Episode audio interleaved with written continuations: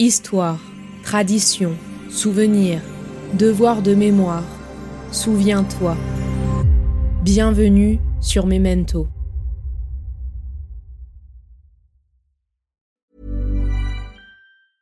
Ryan Reynolds here from Mint Mobile. With the price of just about everything going up during inflation, we thought we'd bring our prices down. So to help us, we brought in a reverse auctioneer, which is apparently a thing. Mint Mobile unlimited premium wireless. Ready to get 30, 30, bit to get 30, bit to get 20, 20, 20, bit to get 20, 20, bit to get 15, 15, 15, 15 just 15 bucks a month. So, Give it a try at mintmobile.com slash switch. $45 upfront for three months plus taxes and fees. Promo for new customers for limited time. Unlimited more than 40 gigabytes per month. Slows. Full terms at mintmobile.com. Many of us have those stubborn pounds that seem impossible to lose, no matter how good we eat or how hard we work out. My solution is PlushCare. PlushCare is a leading telehealth provider with doctors who are there for you day and night to partner with you in your weight loss journey. They can prescribe FDA-approved weight loss medications like Wagovi and Zepbound for those who qualify. Plus, they accept most insurance plans. To get started, visit plushcare.com slash weight loss. That's plushcare.com slash weight loss.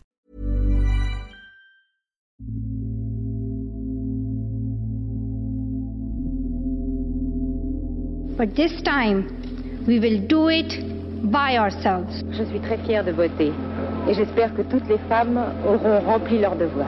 Il n'y a pas un destin biologique, psychologique qui définisse la femme en tant que telle. Vous venez de dire à mon propos, pendant que je parlais de la parité, c'est qui cette nana? Je souhaite que soit bien inscrit votre nom, s'il vous plaît.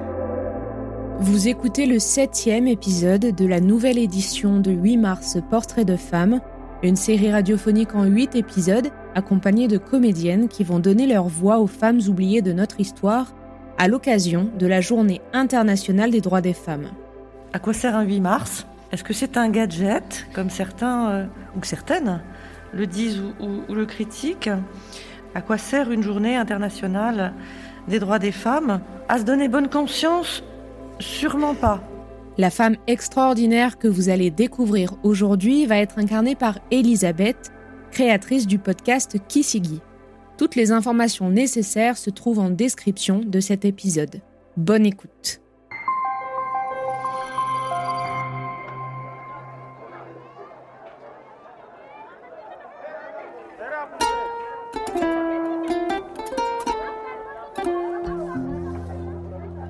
Awa Keita. Fille de Mariam Koulibaly et de Karambro Keita, je suis née en 1912 à Bamako au Mali, alors colonie française connue sous le nom de Soudan français.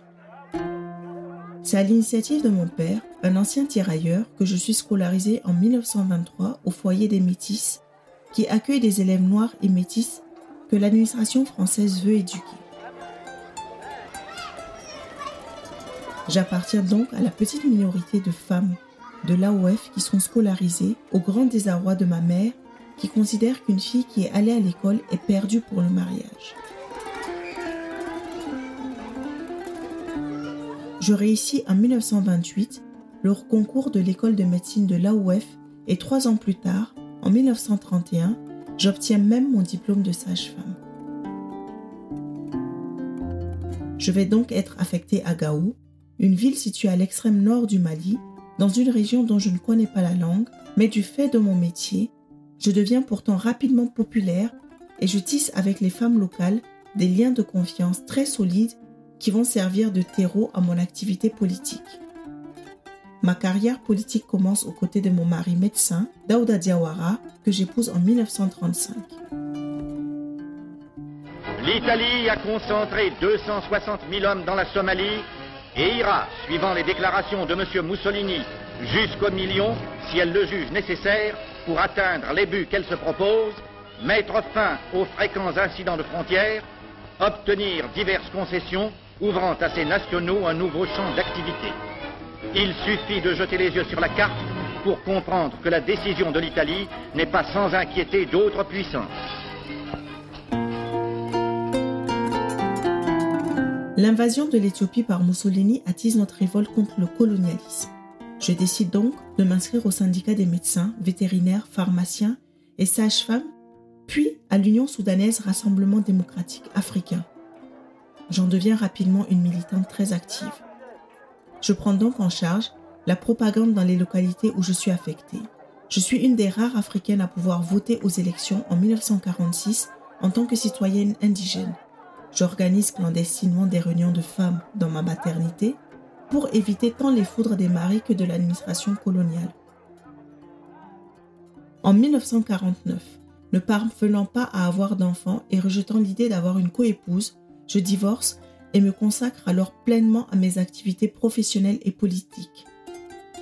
Identifiée par l'administration coloniale comme une militante communiste au lendemain de la victoire de l'Union soudanaise à Gao aux élections de 1951, je suis mutée au Sénégal.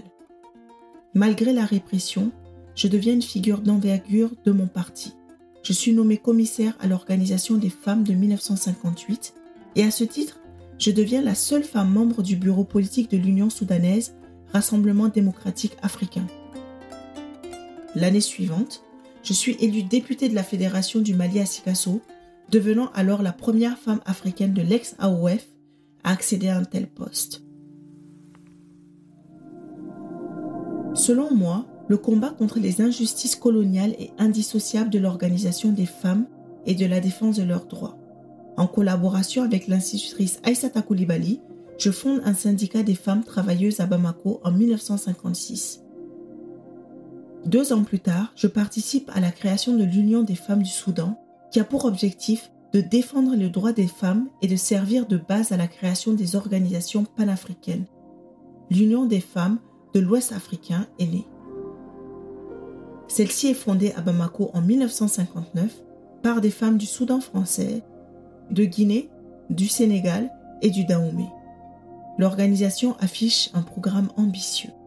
Elle condamne les abandons de domicile conjugal et les répudiations, réclame l'abolition de certaines coutumes jugées néfastes, l'institution du mariage civil et le consentement obligatoire des époux, la suppression du mariage précoce et de la polygamie. Sa création obéit à plusieurs préoccupations. Consolider les liens entre les pays d'AOF au moment où l'autonomie de chaque territoire s'affirme de plus en plus, constituer une organisation susceptible de rendre plus visibles les Africains à l'échelle internationale, promouvoir des réformes tant dans les domaines familiales qu'en matière de reconnaissance de la place des femmes dans l'espace public. La capitale malienne est un espace central du panafricanisme au temps des décolonisations. Elle accueille également, la même année, la première réunion de la Fédération démocratique internationale des femmes qui se tient sur le sol africain. Peu de temps après est voté le Code du mariage dans le Mali socialiste nouvellement indépendant. Même si je n'ai pas réussi en tant que seule femme siégeant à l'Assemblée nationale lors du vote à empêcher un amendement restreignant la monogamie, mon texte est considéré comme révolutionnaire en son temps. L'exclusivité du mariage civil sera abrogée en 2011 contre l'avis d'organisations féminines maliennes qui y voyaient une atteinte aux droits acquis au lendemain de l'indépendance. Ma carrière politique s'arrête brutalement en 1967. Alors que le pays est traversé par une révolution culturelle, je suis écartée du pouvoir, de même que les autres rares femmes à avoir obtenu des responsabilités politiques. Le coup d'État militaire qui renverse la première république de Modibo Keïta l'année suivante me pousse sur la route de l'exil. Vivant donc entre le Congo-Brazzaville et la France, je me consacre à l'écriture de mes mémoires.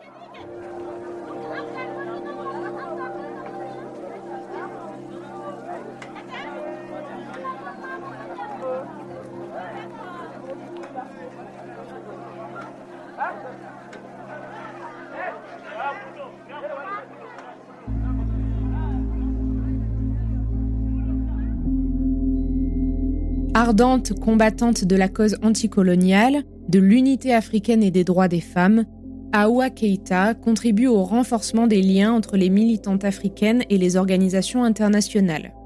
Ses mémoires, publiées en 1975, ne sont sans doute pas pour rien dans le fait qu'elle incarne aujourd'hui la participation des femmes à la lutte pour l'indépendance du Mali et un modèle pour les associations féminines et féministes maliennes.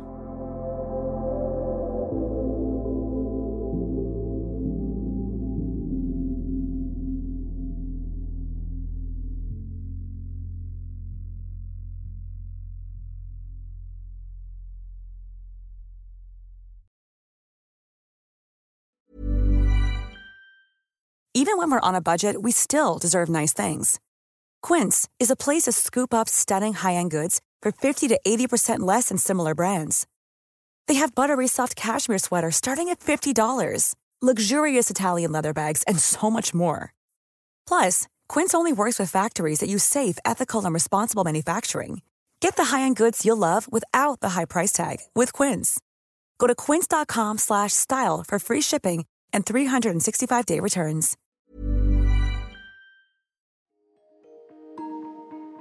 Vous venez d'écouter Memento, un podcast réalisé par les Belles Fréquences. Ce podcast est disponible sur vos plateformes d'écoute préférées Apple Podcast, Spotify, Amazon Music, Deezer ou encore Podcast Addict.